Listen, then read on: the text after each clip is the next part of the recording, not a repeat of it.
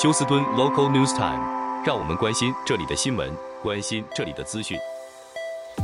好，朋友们，在今天我们的 Local News 呢，胡美健啊，在这带美俊为大家翻译、编辑和播报。我们看到呢，第一个在德州方面，我们看一下关于这个德州众议会弹劾总检察长 Ken Paxton，现在这个后续会是怎么样？其实，在当地的共和党内讧会转战到参议院了，外界也是预料参议会立场会比较友善，情况可能和。众议会是有所不同，而 Ken Paxton 也在日前说，他是有信心最终是可以通过弹劾的。Paxton 的妻子 Angela Paxton，她本身也是州议员，但是目前他并没有对这件事情有所保啊表态。在这一次在德州这个共和党内讧中，前总统川普还有联邦参议员 Ted Cruz，他们都是强硬的右派，都支持就是。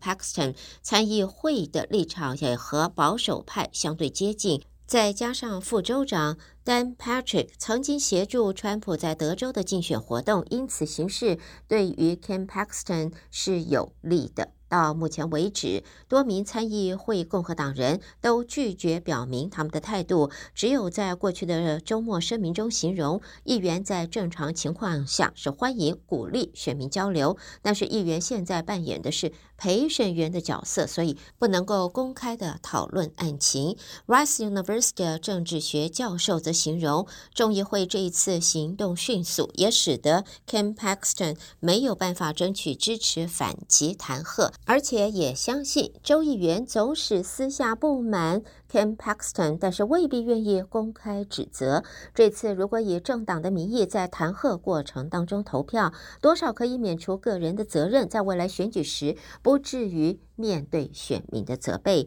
而 Paxton 深陷多宗的丑闻，包括涉嫌2020年非法协助捐款金主，涉案的房地产商却呃这个是发展商 Nat Porre 啊保罗，他也卷入了两亿美金的骗局，他的住所。也被联调局搜查，批评阵营则指责 Ken Paxton 是利用职权按住对方，并且似乎还曾经和一名受雇于保罗的女子有不正常的关系。目前，这一个啊房地产发展开发商保罗并没有被起诉，他也否认外界的指控。而在另外一宗案件里边，Paxton 是在二零一五年也因为涉嫌证券诈欺被。起诉，但是这个审讯到现在也没有开始。在我们德州的过去的历史当中，只有两位啊官员是被弹劾免职的，都是发生在一九七零年跟一九七六年。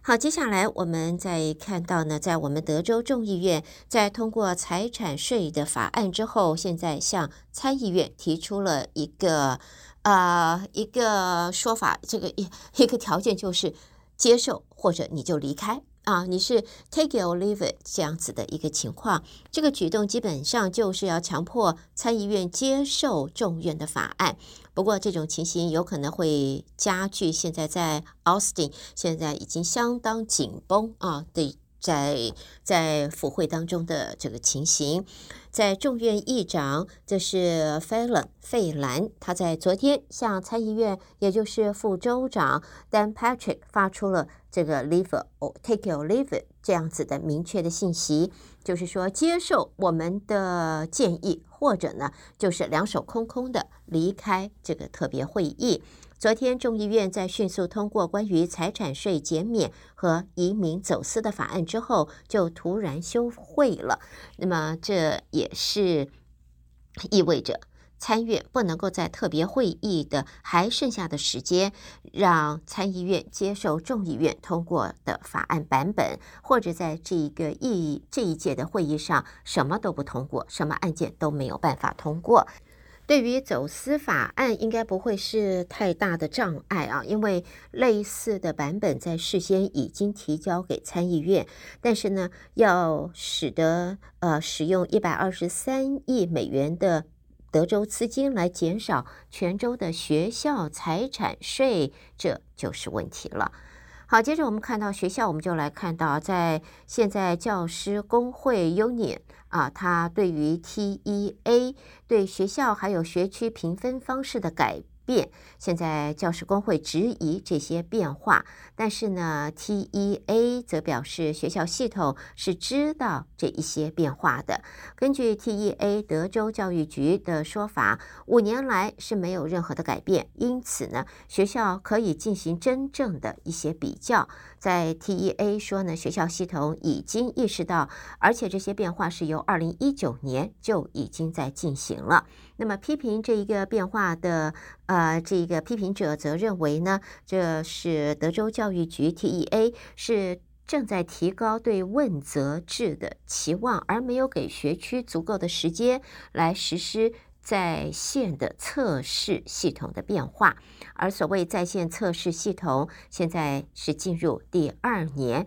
，TEA 表示百分之八十二的考生在就是 online 参加了，包括了 STAR。这的考试，而今年则是强制进行要在 online 在线的考试，就是学学习进度成绩的一个检视的第一年，而也看到美国教师联合会的主席啊 Capel 他则说呢，这。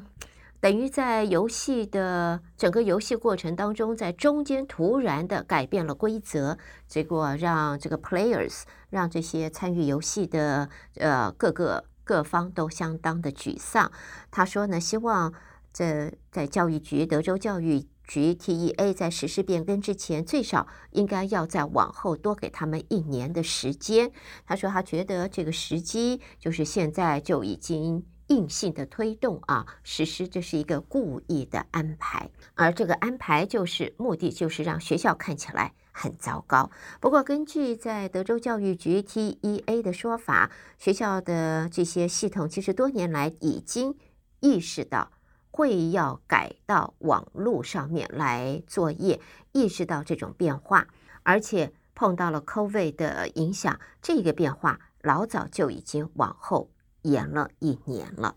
好，接下来我们再借这个机会提醒朋友们，在休斯顿方面呢，呃，和 Harris County 呢要举办第四次的枪支回购活动了。在前三次的活动当中，在呃休斯顿方面回收了两千八百支呃的枪支。这一次呢，这个回收活动呢，将会在六月十号，礼拜六。那么地点将会在九零五一 South Main Street NRG 的这这里边举行。而这一次的举行的活动，还会提供从五十元到两百元不等的礼卡给。把枪支送回来的民众，而且呢，保证没有任何的问题，不问你的枪支的背景，不问你的个人资料，通通没有。枪支带回去，他你就依照枪支的情况啊，可以得到从最低五十元，最高到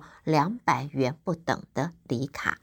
好的，朋友们，这就是带给大家在今天我们的 Local News。Local News 今天呢，这个由胡美俊的姐姐胡美健在这代为翻译、编辑和播放。谢谢大家的收听了，欢迎你，我们休息一会儿，继续收听下边的节目。